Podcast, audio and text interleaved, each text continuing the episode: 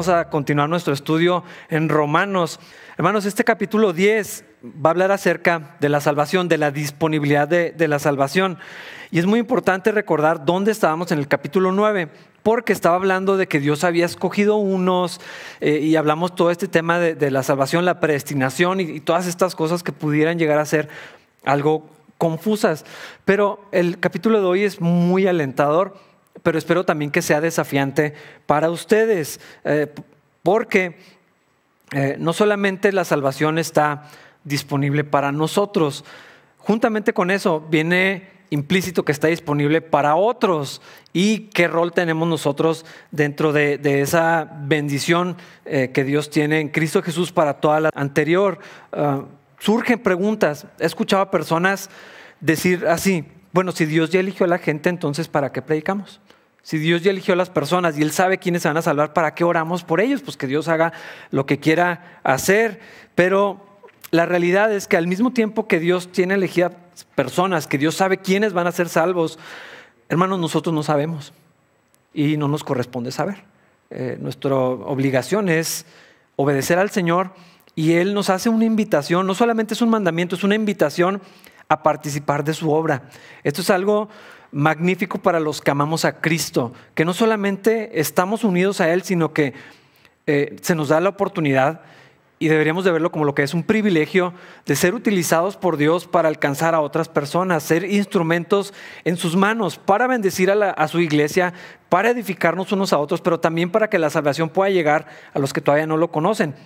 Somos llamados eh, mensajeros.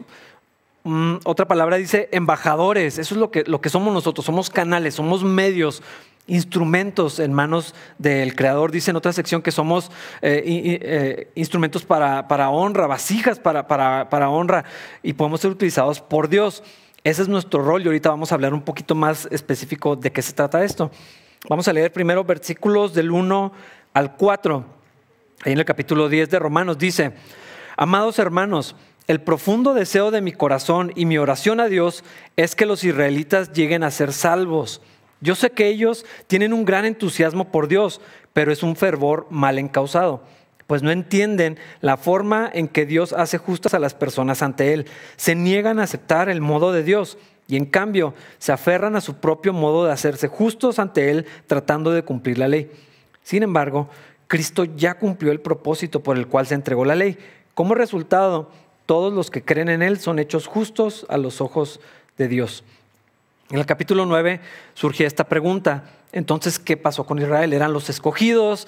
¿Dónde están ahora? ¿Dios ya los desechó? ¿Dios los ama todavía? ¿Qué, va a suceder?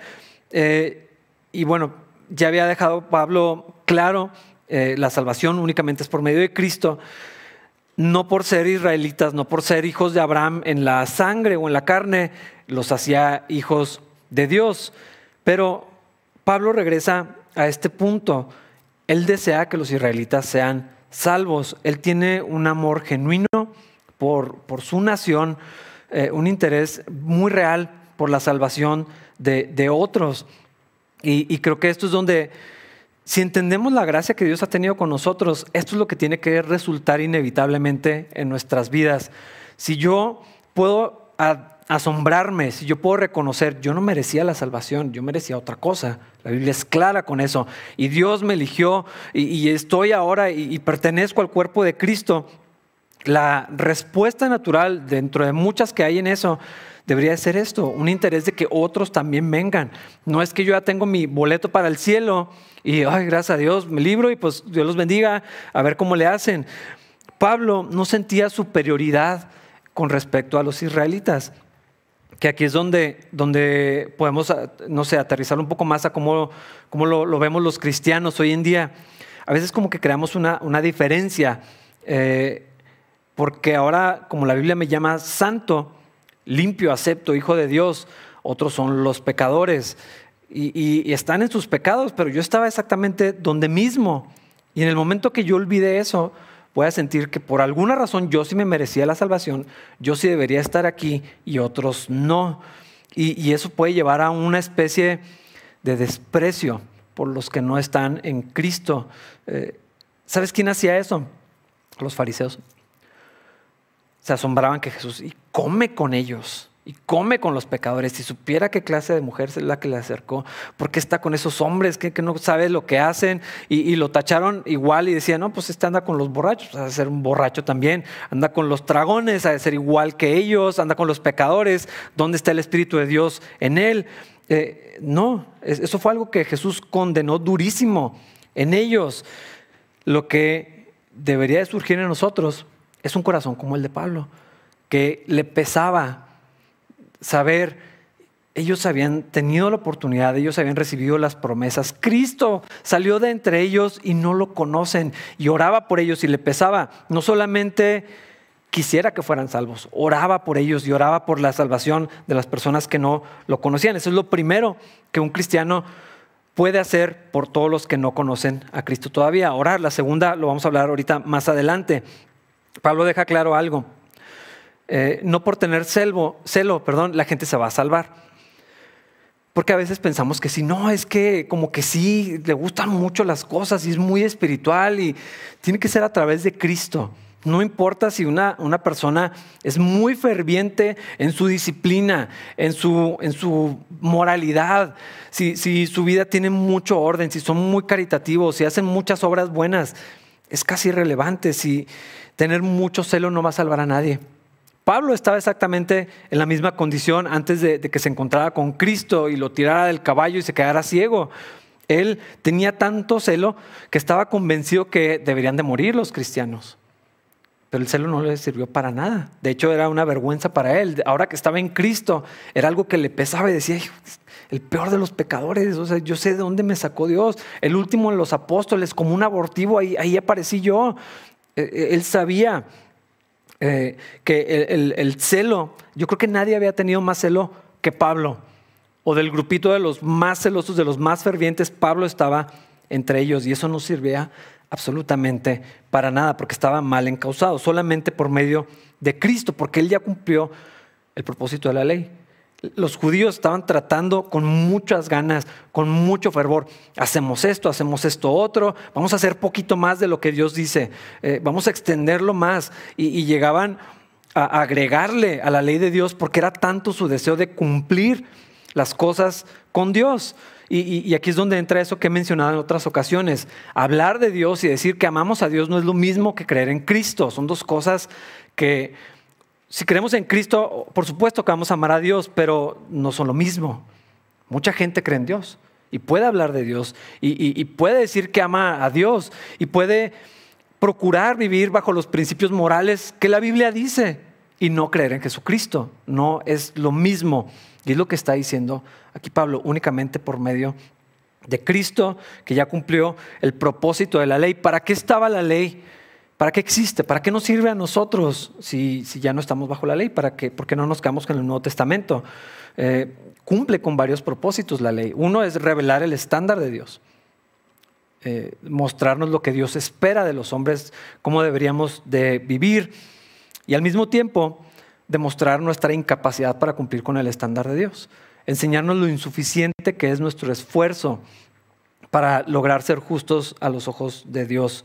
Por lo tanto, el propósito de la ley no solamente revelar eso, porque eso sería pura condenación, sino es llevarnos a Cristo, llevarnos al que ya cumplió la ley y entonces yo no la tengo que cumplir porque alguien ya la cumplió. Y la justicia de esa persona puede ser puesta sobre mí. Ese es el, ese es el resultado de, la ley, llevarnos hacia, hacia Cristo. Dice en Gálatas que era como un tutor eh, que, va llevando, que nos va enseñando, que nos va corrigiendo, que nos va discipulando para llevarnos a Cristo. Ese era el propósito de la ley y en Cristo se cumplió. Como resultado, los que creen en Jesús son hechos justos a los ojos de Dios. Versículos 5 al 7. Pues Moisés escribe que la ley exige obediencia a todos sus mandatos para que una persona llegue a ser justa ante Dios.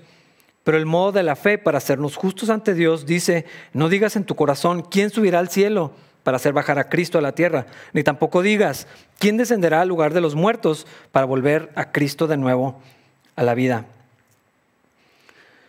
Lo que esto está diciendo es que si queremos vivir por la ley, la tenemos que cumplir absolutamente toda, perfecta, completa, de principio a fin. No se vale decir, de seis mil mandamientos cumplo con cinco mil 990.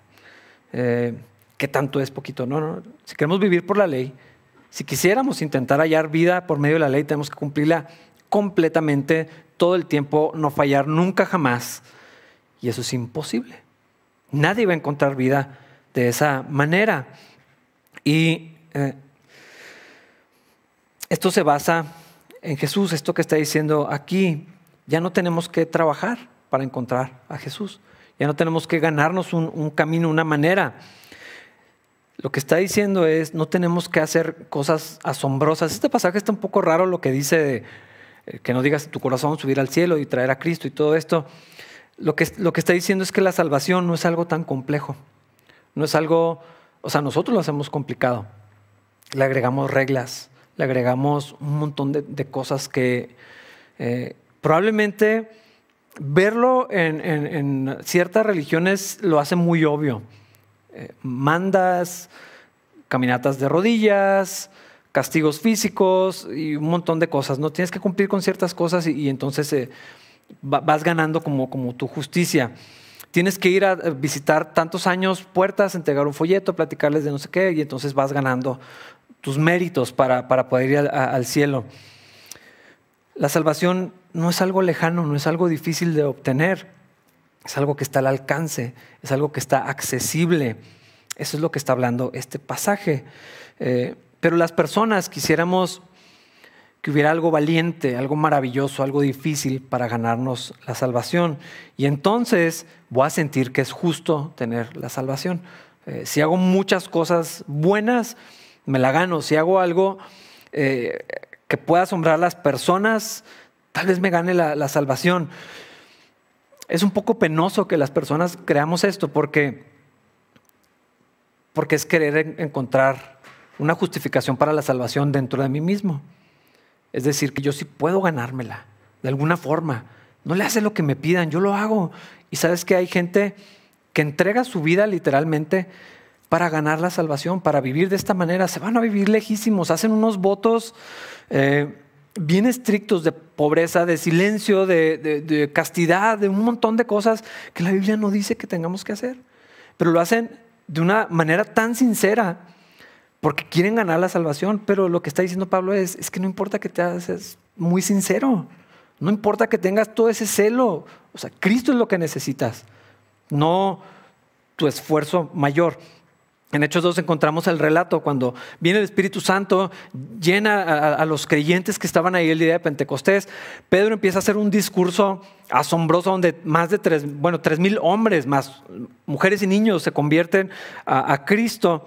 Y cuando está diciendo este mensaje, la, gente llega a, un punto donde se quebrantan y, y, sus corazones son traspasados por este mensaje y dicen, hermanos, ¿qué debemos hacer?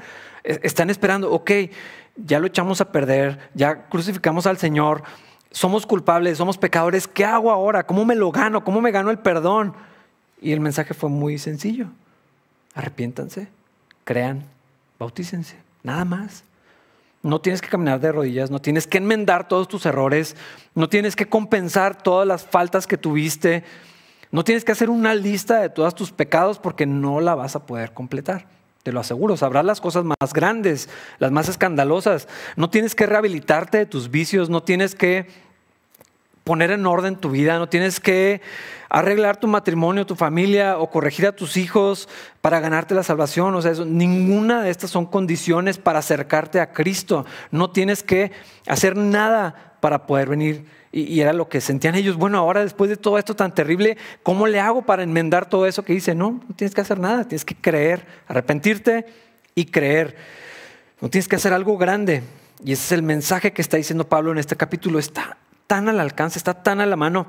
Versículo 8. En realidad dice, el mensaje está muy al alcance de la mano. Está en tus labios y en tu corazón. Y ese mensaje es el mismo mensaje que nosotros predicamos acerca de la fe. No tienes que hacer tu camino al cielo. Eh, muchos piensan que es así. las personas que consideran que todas las religiones y que todos los caminos llevan a Dios lo ven como si fuera una montaña y Dios está en el centro. Y dicen, bueno, los cristianos están subiendo por una ladera, hay otros que agarran otro camino más fácil, hay otros que agarran un camino más difícil, pero al final todos van a llegar a Dios. La Biblia no enseña eso, no tenemos que subir a Dios, No hace falta, pues si Él vino. Él bajó a buscarnos, él, él, hizo el camino, Él es el camino. Está tan a la mano como, como tu corazón y, tu boca. ¿Qué tan, ¿Qué tan, más cerca puede estar algo eh, de, de ti? Está sencillo. Y esto me hace recordar cuando vemos en los evangelios a Jesús que su mensaje era el reino de los cielos se ha acercado. No tienes que hacer tu camino a Dios. O sea, Dios se acercó, Dios vino a buscarnos. De eso se trata la Navidad. Ese es todo el punto de celebrar la Navidad. Cristo vino, Dios con nosotros. No fuimos a Dios. De hecho, la Biblia dice, no hay quien busque a Dios, no hay quien haga lo bueno. Él vino a buscarnos, Él, vino a encontrarse con nosotros. Está muy a la mano.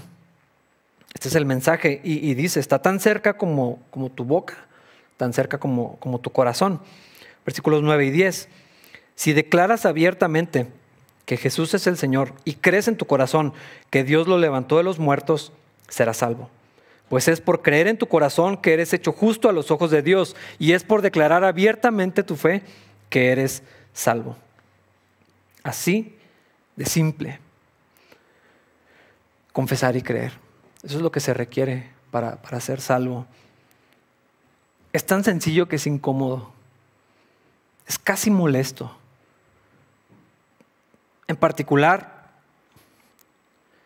bueno, algunos para sí mismos, algunos hacia otros. Cuando alguien ha tenido una vida abiertamente terrible o difícil, o que mucha gente le ha hecho sentir que es así, esto no parece real. ¿Cómo tan fácil? O sea, no sabes lo que he hecho, no sabes dónde estuve, no sabes lo que pensé, no sabes lo que hice, no sabes, no sabes cómo era mi vida antes.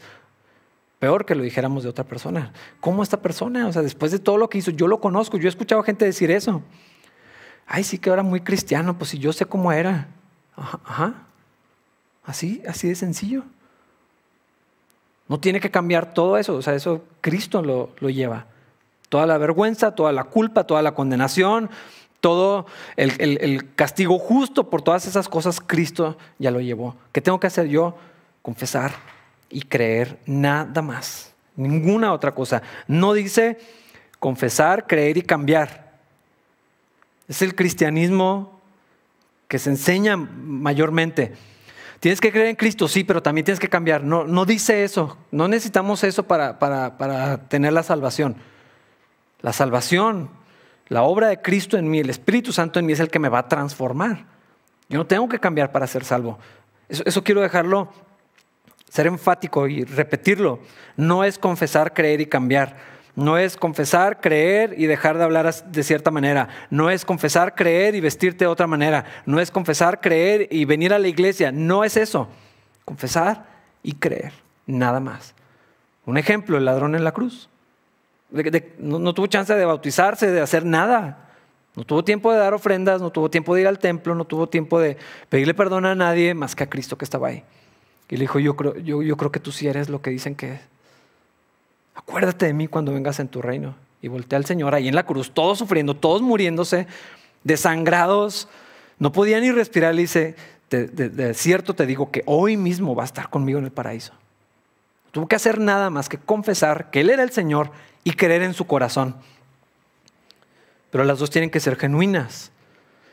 Hacer que una persona repita algo no, no lo va a hacer salvo. Y quiero, quiero eh, ahorita vamos a hablar un poco más sobre esto, porque este versículo no justifica la oración del pecador. Eh, algunas personas me han preguntado por qué no hacemos llamados al altar, aquí en capilla. Eh, yo no lo hago, no es que Calvary no lo hace, yo no lo hago. ¿Por qué? Por esto que, que está diciendo aquí. Yo no quiero decirle a la gente que porque repitan algo conmigo aquí al frente o allá atrás en su lugar, van a pensar que son salvos. Ojalá que crean de verdad y ojalá que lo confiesen de verdad, pero si yo lo hago, repetir algo y decirles, ah, bienvenido a la familia del Señor, hay miles de personas que creen que son salvos porque hicieron esa oración y sus vidas son exactamente igual que como estaban. Y dicen, no, pues yo me acuerdo que oré una vez, el pastor me dijo que yo era salvo, que yo ya iba a ir al cielo. Eso no dice la Biblia. No es por repetir algo, es confesar y creer. ¿Qué quiere decir esto? La confesión tiene la idea de estar de acuerdo, obviamente, ah, pero de una manera genuina. Y es estar de acuerdo con lo que Dios dijo acerca de Jesús.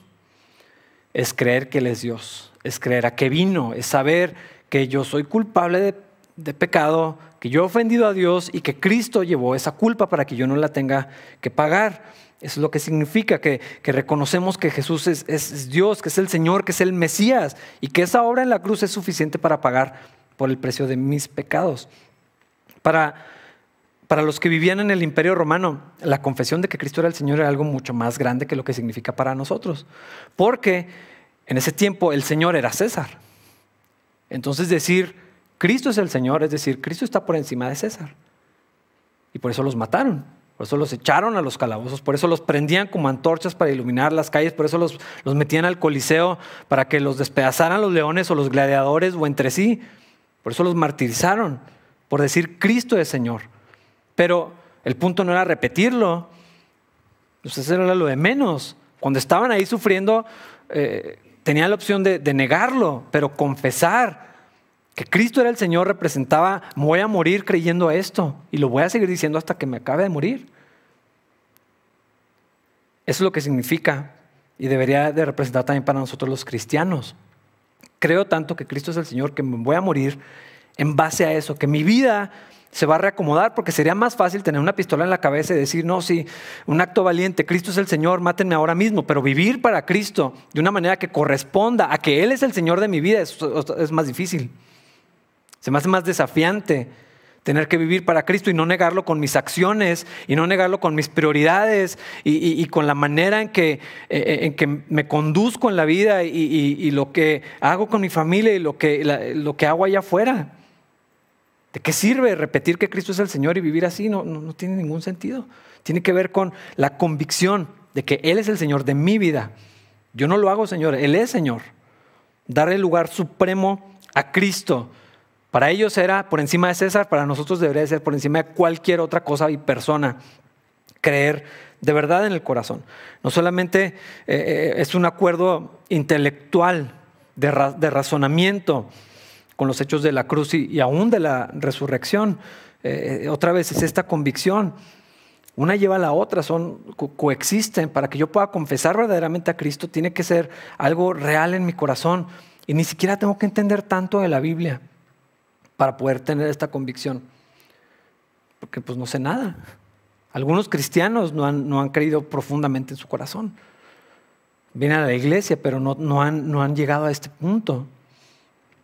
Y alguien que es nuevo, alguien que es ajeno completamente, alguien que está lidiando con pecado, alguien que tiene una vida moral probablemente, pero que, que su vida está vacía, puede llegar a esto. No necesita saber mucho, nomás lo suficiente, nomás el Evangelio, eso es lo fundamental. Hay que tener cuidado porque es bien fácil errar en esto. Eh, y otra vez quiero insistir, no tenemos que agregarle algo más a confesar y creer. La Biblia dice que esto es suficiente para ser salvo. Ah, podemos convencer a la gente de una manera intelectual y no haber nacimiento de nuevo. Ese es el peligro de que mucha gente ah, diga, quiero conocer a Dios, me meto en un instituto bíblico. Pues primero conócelo. Primero léete la Biblia, ven a la iglesia, conoce al Señor y después ya si Dios eh, te llama a eso, pues ya, ya estudias, pero llenar la cabeza no, no te hace nada en el corazón. Hay que tener cuidado con, con, eso, con la apologética tiene eso. Podemos, si trajéramos a, a, esas personas que son tan elocuentes, que hablan tan bonito, que ni les entiendes lo que dicen casi, eh, puede convencer a la gente, decir, ok, tiene razón, pierdo el debate, porque uno se sabe expresar mejor que el otro eso no va a producir un cambio en el corazón. Podemos eh, meter las obras y decir, ok, mira, haces esto, pones tu vida así, vives de esta manera y nomás vamos a mejorar la, carne y vamos a, darles una vida más moral. Eso no va a cambiar el corazón de nadie. Eso era lo que hacían los fariseos. Si ponemos todo alrededor de nosotros eh, como debería verse, a ver si eso me santifica. Es al revés. Jesús lo dijo, lo que contamina al hombre es lo que sale del corazón, no lo que está alrededor. No es la moralidad del, país lo que está contaminando a la gente, es al revés. Esta, es la condición de lo que sale del hombre. Si pusiéramos las leyes que muchos cristianos quieren impulsar en la gente para legislar cosas que no nos corresponden, vamos a moralizar una nación, nadie se va a convertir por eso. Absolutamente ninguna persona se va a ir al cielo por eso. Podríamos lograr una sociedad visiblemente más moral o más como quisiéramos, pero no va a servir absolutamente de nada. Podríamos ofrecerle a la gente suplir sus necesidades y que busquen a Jesús por el pan, por lo que pueden encontrar, por los beneficios. Nadie, nadie va a convertirse por, por eso. Cuando alimentó el Señor a cinco mil hombres, más mujeres, más niños, ¿qué te gusta que había 20 mil personas?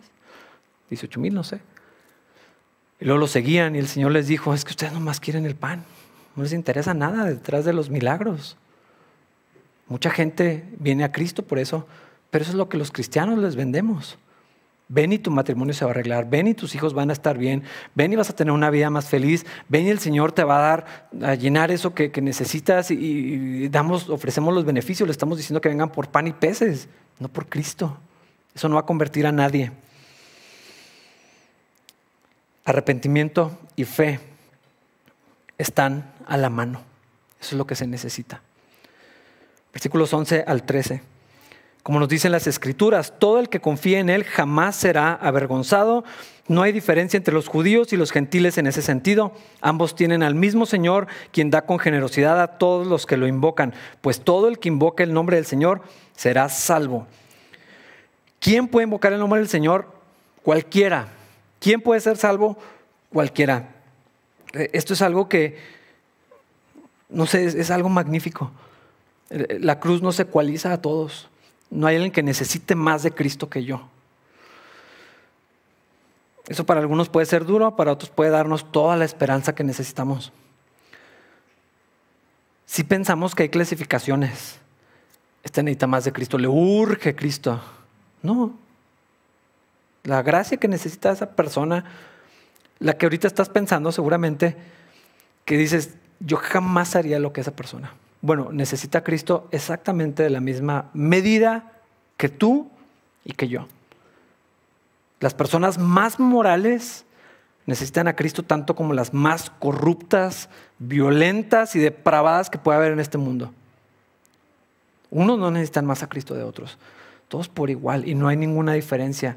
No hay razas, no hay hombre y mujer, no hay, no hay peores y mejores, todos necesitamos a Cristo de la misma manera. Todo el que invoque el nombre del Señor será salvo. Y esto, eh, para nosotros, pues no sé, no sé, a menos que seas clasista, racista o alguna cosa así, puede ser ofensivo, pero si pensamos en los judíos que consideraban a los que no eran judíos como menos que perros, eh, eh, eh, imagínate lo que esto significaba, o sea, no, no, son diferentes, o sea, sí son el pueblo de Dios que Dios había escogido, no son diferentes de los que están más allá, de los límites de la frontera, no hay diferencia. Era algo tan agresivo, era algo tan violento.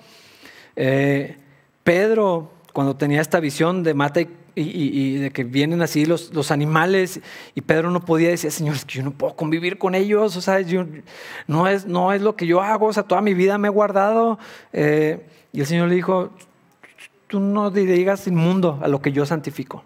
No hay diferencia entre tú y ellos. Y, y Pedro lo entendió, Pablo lo entendió y nosotros deberíamos entenderlo también.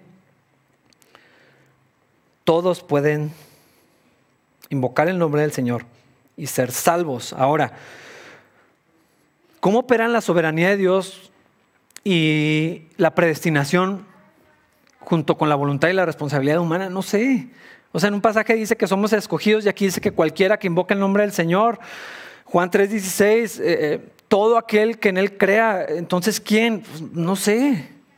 El que invoque el nombre del Señor, el que, el que busque al Señor lo puede, lo puede encontrar. El que declara abiertamente que Jesús es el Señor y crea con una convicción genuina en su corazón puede ser salvo. El que venga Jesús no va a ser echado fuera. El que venga a Él, no, el Señor no le dice, no, tú no, porque tú no estabas escogido. No dice eso la, Biblia. Eh, y si el hombre decide o si la gracia es irresistible, casi es irrelevante para el punto que está diciendo aquí. Porque hermanos, en lo que concierne a nosotros, todos podrían ser salvos. Y Dios no nos va a decir quién sí, quién no. No es nuestro trabajo, no tiene por qué hacerlo y sabes que no lo va a hacer tampoco. Entonces, en lo que a ti y a mí nos concierne, cualquiera podría salvarse. Ya lo que Dios haga, pues será su voluntad. En cuanto a ti y a mí, deberíamos de ver a todos como potencialmente salvables, como potencialmente algún día cristianos, como potencialmente algún día hijos de Dios. Así deberíamos de considerar a todas las personas y no decir, ay, bueno, esta persona es que es bien buena persona, nomás le falta ser cristiano y pensar en puros de esos y decir, no, estos ya son casos perdidos. Eso, no es nuestro trabajo, eso es algo que Dios va a determinar. Todos, desde nuestra perspectiva, cualquiera podría venir a Cristo y así debemos de pensar y así debemos de vivir allá afuera, porque es lo que está diciendo aquí. Y eso es emocionante, considerar, todos podrían ser salvos, todos podrían ser salvos debería darnos emoción, debería de alentarnos, pero entonces Pablo mete unas preguntas bastante buenas, fundamentales, versículos 14 al 15. Pero ¿cómo pueden ellos invocarlo para que lo salve si no creen en Él? ¿Y cómo pueden creer en Él si nunca han oído de Él? ¿Y cómo pueden oír de Él a menos que alguien se lo diga? ¿Y cómo irá alguien a contarle sin ser enviado? Por eso las escrituras dicen, qué hermosos son los pies de los mensajeros que traen buenas noticias.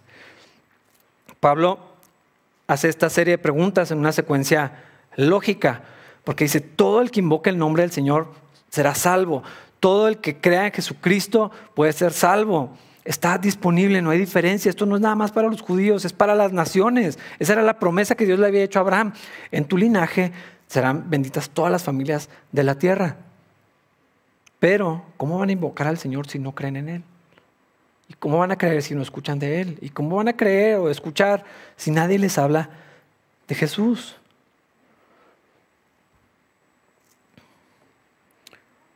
Yo creo que todos admiramos a los misioneros y con toda la razón. Es cierto que no todos son genuinos, pero eso es otro tema. Admiramos a los misioneros. Capilla Calvario existe porque una persona dejó su casa en un lugar hermoso para venir a vivir a Chihuahua y plantar una iglesia y aquí estamos. El Evangelio de Cristo vino a México porque hubo gente que dio su vida.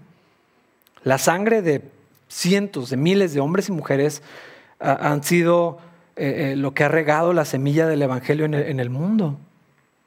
Los admiramos y, nos emocionamos cuando alguien va a lugares que nosotros jamás iríamos. Esos fueron enviados. Creo que aquí podemos hablar de dos cosas. Ah, Pablo, que es, un tema importante para, nuestra iglesia, pero es tema para, otra ocasión. Si alguien se quiere ir de misionero a algún lugar en el mundo, ¿se puede ir? Pues sí, se puede ir. Eh, claro que sí. O sea, pues, si tienes dinero o si tienes la manera, te puedes ir. Pero otra cosa es ser enviado. Ni siquiera Pablo fue por su propia cuenta. Pablo fue con los líderes y les dijo, esto es lo que Dios me llamó a hacer, estamos de acuerdo, sí se fue, y luego volvió, 15 años después, esto es mi ministerio, esto es lo que estaba haciendo. O sea, Pablo, el que, o sea, él no era de los doce, Cristo lo encontró por separado. Si alguien podría decir en su corazón o en su carne que tenía el derecho de ir y hacer lo que quisiera era Pablo, porque Dios me llamó, Cristo me escogió, Él me enseñó, o sea, no necesitaba de los apóstoles, Cristo le enseñó allá en el desierto. Aún así, fue y se sometió y dijo, yo no voy hasta que me manden. Eso es un tema para luego profundizar en qué, significa aquí eso en capilla, pero eso es hablando de los misioneros que salen y que van a otro país, que van a otra ciudad, que van a la jungla, que van a la sierra, que van a otra ciudad. Pero, en otro sentido, todos hemos sido enviados. Y ahorita vamos a hablar de eso. Pablo pregunta todas estas cosas y luego versículos 16 y 17 dice, sin embargo, no todos aceptan la buena noticia, porque el profeta Isaías dijo, Señor, ¿quién ha creído nuestro mensaje? Así que la fe viene por oír, es decir, por oír la buena noticia acerca de Cristo. En otra versión dice, la fe viene por oír la palabra de Dios. Y aquí nos dice la realidad, no todos van a creer, no todos van a aceptar el mensaje, pero no es nuestro trabajo determinar quién sí, quién no, ni elegir quién sí, quién no, ni, ni, juzgar eso tampoco. Nuestro trabajo es llevar el mensaje, ponerlo en los oídos de las personas y ya lo que Dios haga con eso será asunto de, de Dios. Nosotros tenemos que ser obedientes a lo que hemos sido llamados. Algunos no van a responder, algunos van a endurecer su corazón contra Dios. Y lo vemos todo el tiempo. Pero sabes que otros sí van a escuchar Otros iban a responder y otros iban a venir a Cristo por escuchar la palabra de Dios. La fe que necesitan para creer en Cristo va a venir cuando escuchen el mensaje. Esto es importante porque eh, a veces creemos, y a mí se me enseñó, de verdad, era mi convicción por años, hermanos. Por años era mi convicción que si yo vivía una vida cristiana, eso iba a impactar a las personas. Eso no es el Evangelio. Dar un testimonio de cómo cambió tu vida tampoco es el Evangelio. Eso no va a cambiar el corazón de nadie. Puede llamar la atención, puede atraer a Cristo, puede despertar preguntas, pero lo que va a traer fe a una persona y salvación es que crean en Cristo, no que vean cómo cambió tu vida. Eso tiene que respaldar el mensaje del Evangelio. Ese es el soporte para el Evangelio, es la credibilidad de decir, pues, pues sí, o sea, es coherente, veo su vida y, tiene sentido con lo que dice que, cree. No es la obra social. Esto es más, eh, más importante en, el contexto en el que estamos. La obra social no es el Evangelio. Será una expresión del Evangelio, será una necesidad para llevar el Evangelio, pero no es el Evangelio hacer buenas obras, tener una asociación civil que alimente a los pobres, que rescate a los animales, que lleve agua a África, no es el Evangelio. Puede ser útil, puede usarlo Dios, pero no es la meta prioritaria de la iglesia y no es el Evangelio. Eso no va a convertir a nadie. Que tengan agua no los va a llevar a Cristo. Es la palabra de Dios, es el poder del Evangelio. El Evangelio es poder para salvación. Eso es lo que va a abrir los corazones. Y sabes qué? Eso pasaría si tienen agua, si tienen comida o si no. Necesitamos entender las diferencias en estas cosas, porque la, hay una corriente impresionante, gigante en las iglesias de la obra social, el evangelio social, la justicia social que todos estén bien, que todos, que todos estén en mejores condiciones, eso no es el Evangelio y no es lo que la Biblia nos manda hacer. Alimentar al que tienes a la mano, compartir con el que tiene necesidad, que está en tu camino, definitivamente sí. Es tu obligación como cristiano. La generosidad es una expresión obvia del Evangelio en nosotros, la misericordia, la compasión, sí, todo eso tiene que existir en la vida de los cristianos, pero la obra social no es el Evangelio. Nomás hay que dejar claro eso. Es eh, la palabra de Dios. Entonces, ¿qué hago yo? Si, yo pienso, Dios, Dios, no me dio ese don de ser evangelista, yo creo que Dios no me está llamando a, ir a vivir a otro lugar y tampoco es lo que estoy diciendo que tiene que pasar. Luego hay personas que sienten, se sienten mal de tener una buena vida aquí. Pues gracias a Dios por eso. A menos que Dios te llame, pues no, no te tienes que ir. No tienes que vender tu casa, a menos que Dios te pida que lo hagas. No sientas culpa por la situación en la que estás, pero eso no quiere decir que estás exento de participar en la obra de, que otros conozcan a Cristo. ¿Qué puedo hacer yo? Varias cosas. Pablo lo dijo aquí, orar. Eso, podemos hacer, orar por la gente que, que no conoce a Dios, por la salvación de las personas, orar por los que están saliendo, orar por los obreros, orar que el Señor envíe obreros a su mies. Eso es lo que podemos hacer, orar, orar, orar, orar. No es cosa pequeña. Otra, otra eh, otra área es la de dar, definitivamente, porque vemos a Pablo que eh, las ofrendas que se reunían, los, eh, la manera en que las finanzas de las iglesias servían para, para extender el, el, Evangelio. ¿Y sabes cómo le hace un misionero para vivir en otro país? Pues con dinero. ¿Y quién le da ese dinero? Tú y yo. ¿O no van a ir?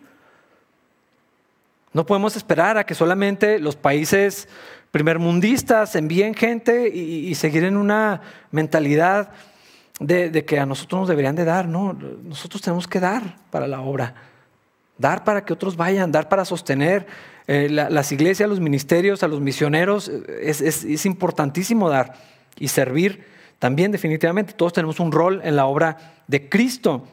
Pero principalmente todos estamos llamados a ser discípulos y llevar el Evangelio. No tienes que ser tan elocuente. Hay gente que obviamente son evangelistas, no pueden evitarlo. Donde están parados, eh, están compartiendo de Cristo pero todos estamos llamados a, llevar el Evangelio.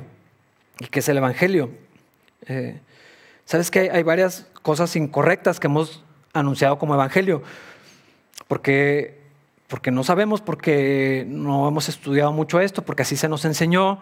Creo que algunas de estas expresiones son errores honestos probablemente, pero no es el Evangelio y quiero mencionarlas así brevemente. Decirle a alguien que Dios lo ama no es el Evangelio. Es una parte de eso. Pero eso no es el Evangelio.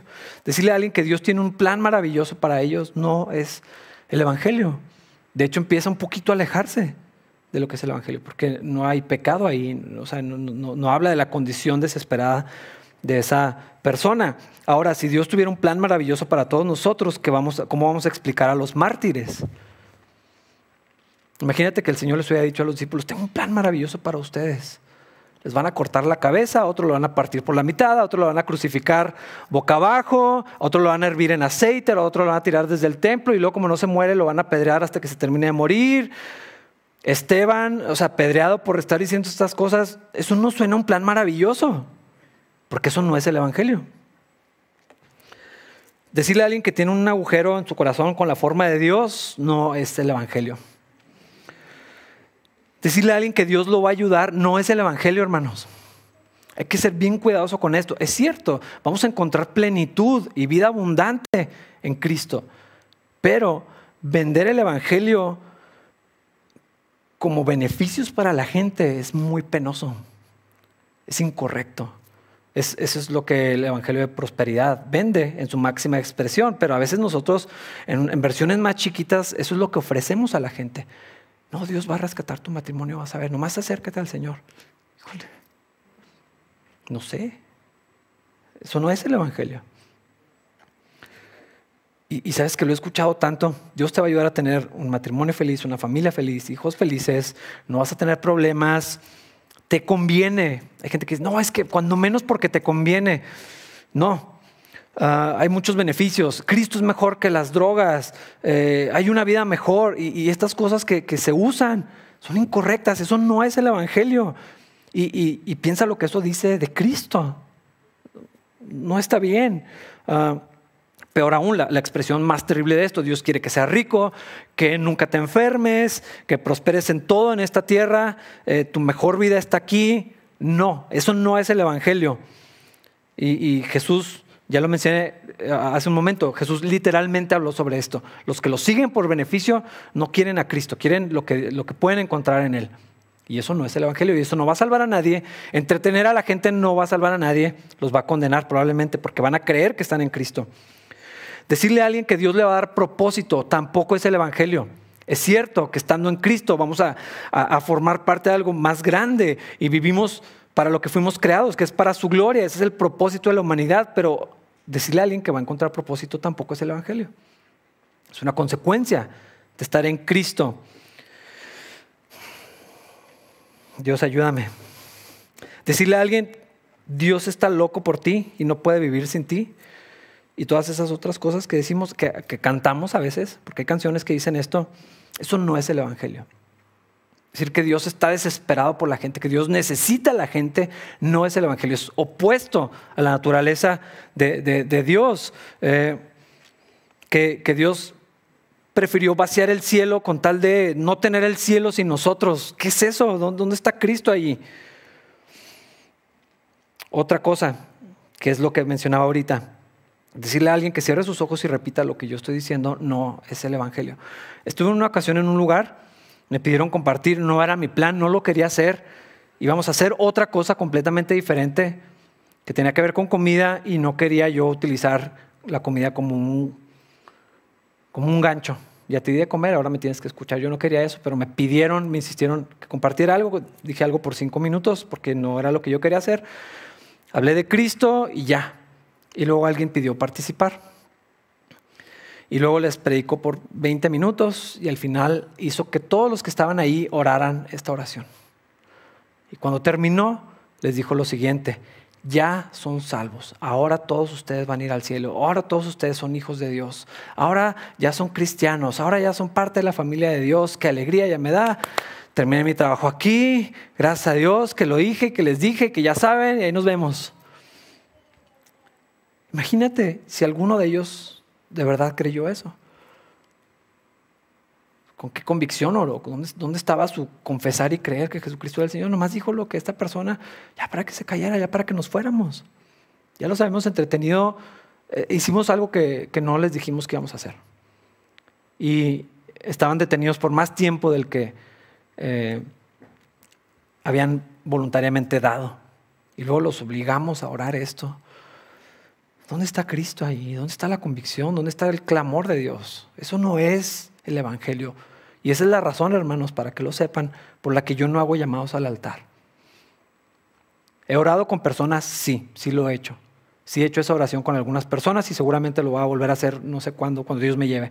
Y otras personas no lo he hecho. Con otras no, les digo, pues no, pues cree, arrepiéntete y cree en el Señor Jesucristo. Y vive la vida cristiana y vive para el Señor. Si esa es tu convicción, pues ya eres salvo.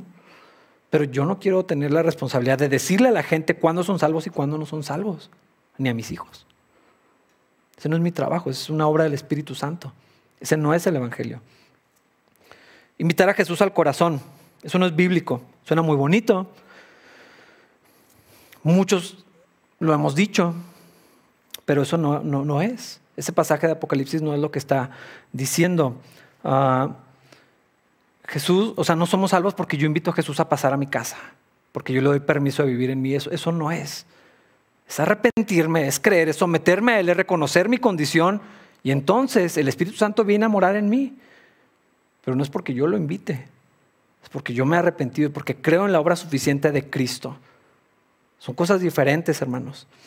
Hacer a Jesús el Señor, Él ya es Señor, no necesita que le digamos que es Señor. Yo no lo hago a Cristo Señor, Él ya es Señor.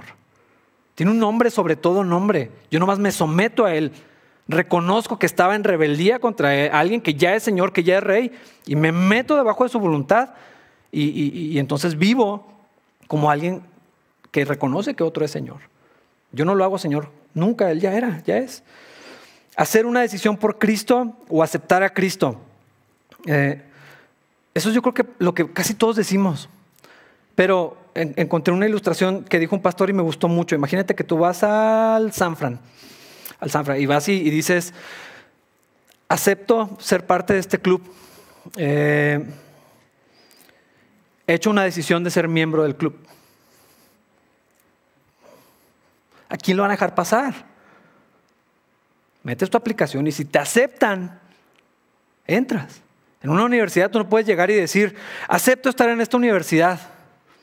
He tomado la decisión de ser un miembro de esta facultad de ingeniería. No tiene sentido. Pero si hacemos eso con Cristo, yo no lo acepto. Yo necesito que Él me acepte a mí. Yo necesito ser acepto por la obra de Cristo al poner mi fe en Él y entonces soy aceptado por Dios. La Biblia no enseña que yo tengo que aceptar a alguien, a Dios. O sea, Él no necesita mi aceptación. Pero nos hemos acostumbrado tanto a decir estas cosas, hermanos, porque, porque, suenan bien, porque parecen bíblicas, pero sabes que también quitan un poquito la responsabilidad de tener que confrontar a la gente con la realidad. Diluyen un poquito el Evangelio, no a propósito, estoy seguro. Nadie es un hereje por decir estas cosas. Quiero ser claro con esto. Yo he, tropezado con probablemente todas estas eh, que mencioné y más.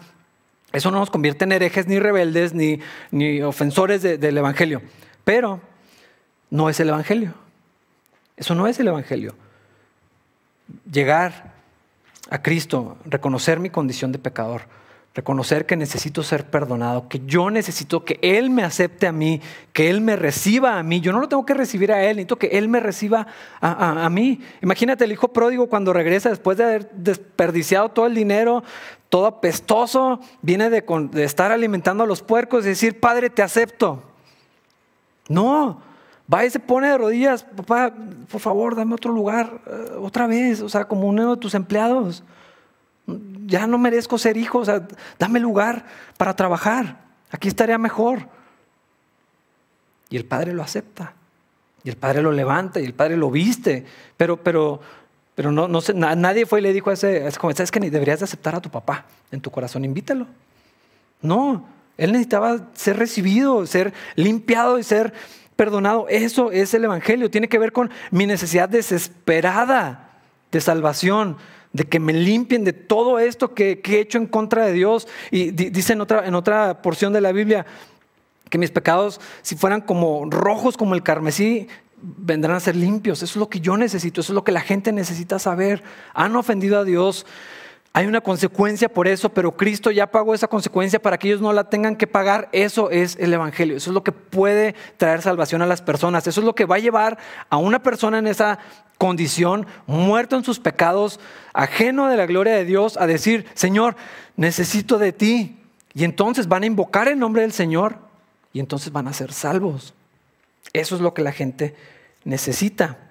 Arrepentirse y creer varias veces en hechos, en los evangelios, lo que dice es arrepiéntanse y crean, arrepiéntanse y crean. Ese sí es el evangelio.